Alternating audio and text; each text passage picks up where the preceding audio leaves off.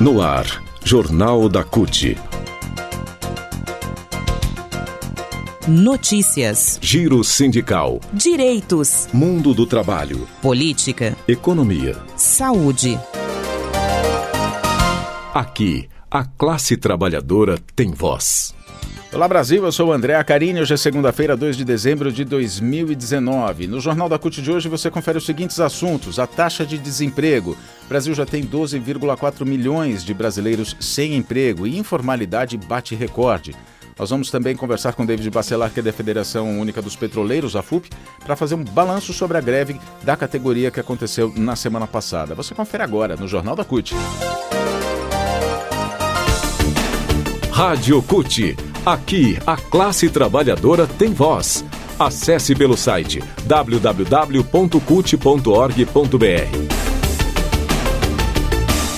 mais um novo recorde no avanço da informalidade, a taxa de desemprego registrou uma leve queda no trimestre móvel encerrado em outubro, mas ainda atinge 12 milhões e 400 mil trabalhadores e trabalhadoras. De acordo com os dados da PNAD Contínua, a pesquisa nacional por amostra de domicílios feita pelo IBGE e divulgados na sexta-feira, a taxa de desemprego caiu 0,2 ponto percentual entre agosto e outubro e ficou em 11,6%.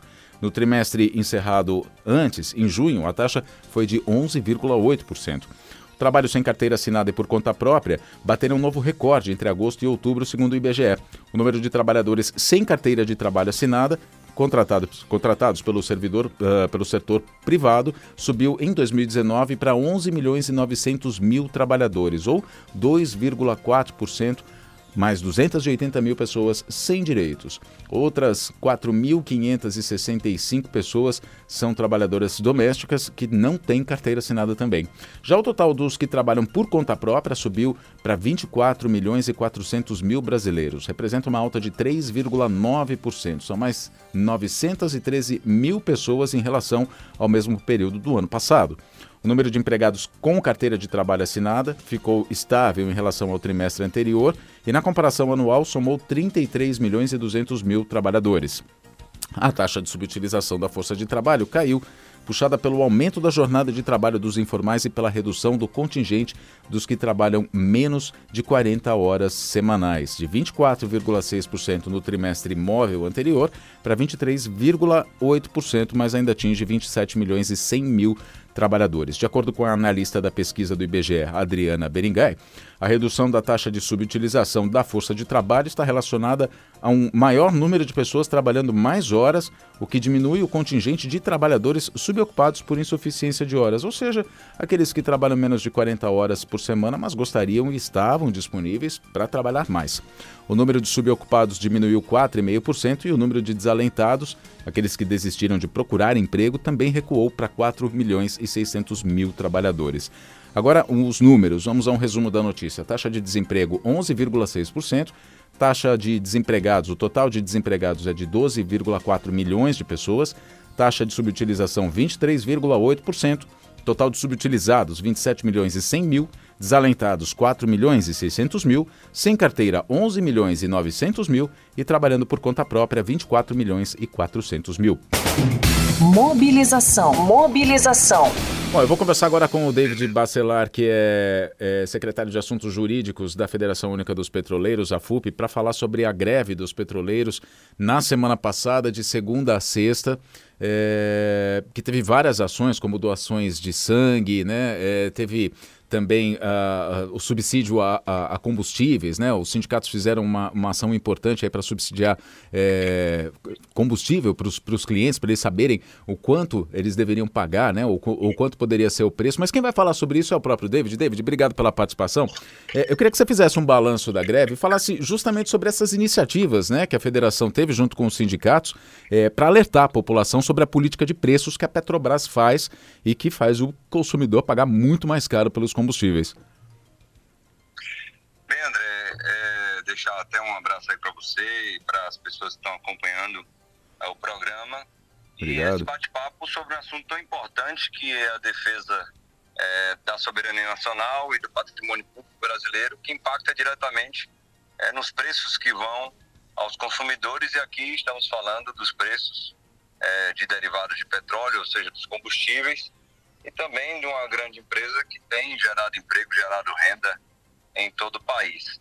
É, apesar da decisão é, monocrática e inconstitucional é, de um dos ministros do TST, em que antes da própria greve ela começar, ele a decreta abusiva e multa os sindicatos né, dos petroleiros de todo o Brasil, filiados à FUP, em 2 milhões de reais é, por dia. Apesar disso, é, nós realizamos essa greve é, durante esses dois dias, como informamos, não iríamos impactar a distribuição de produtos essenciais à população brasileira, principalmente gás de cozinha, gasolina e diesel. Uhum. E durante esses dois dias de greve, que foi o que nós conseguimos fazer. Que foi na segunda e na terça, então, né?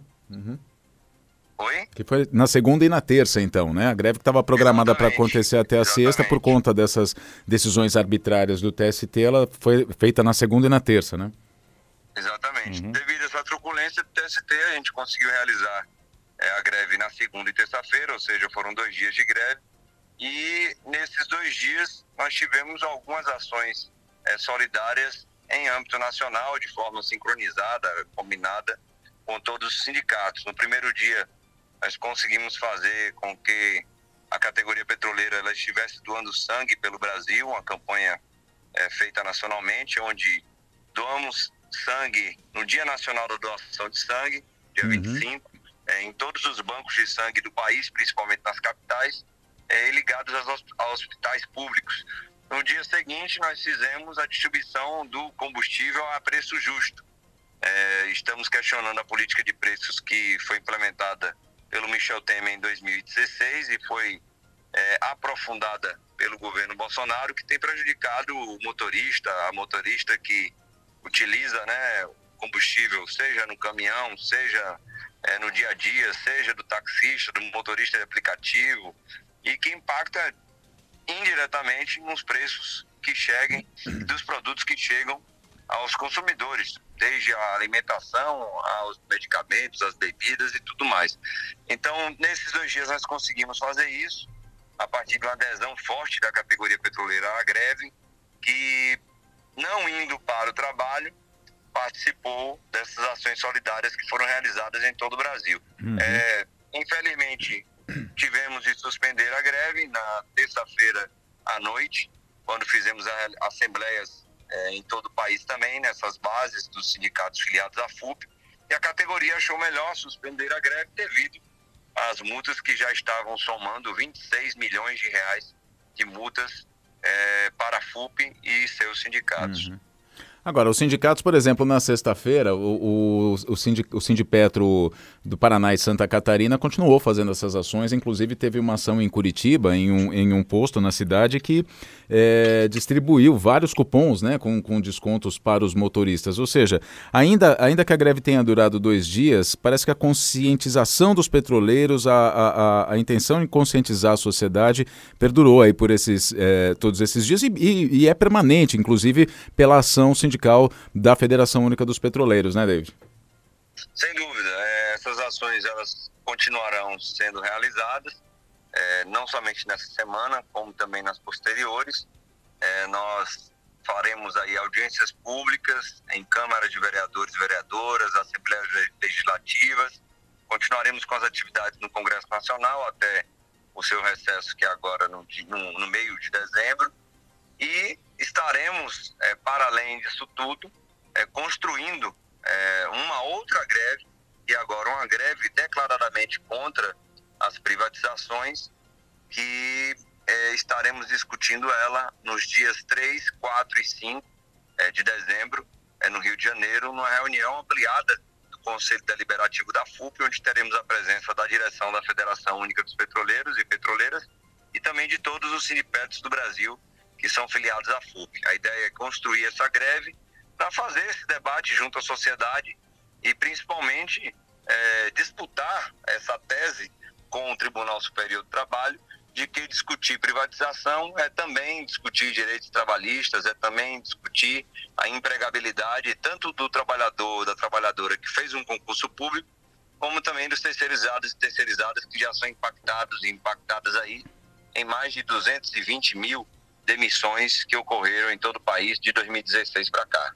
Petroleiros em defesa da Petrobras, em defesa do emprego e contra a política de preços da Petrobras que acompanha o mercado internacional e faz com que a gente aqui, mesmo sendo produtor de petróleo, tendo autossuficiência em produção de petróleo, pague o preço que é praticado lá fora, ou seja, mais caro. Conversei com David Bacelar, que é secretário de Assuntos Jurídicos da Federação Única dos Petroleiros, sobre a mobilização que aconteceu na semana passada. David, obrigado.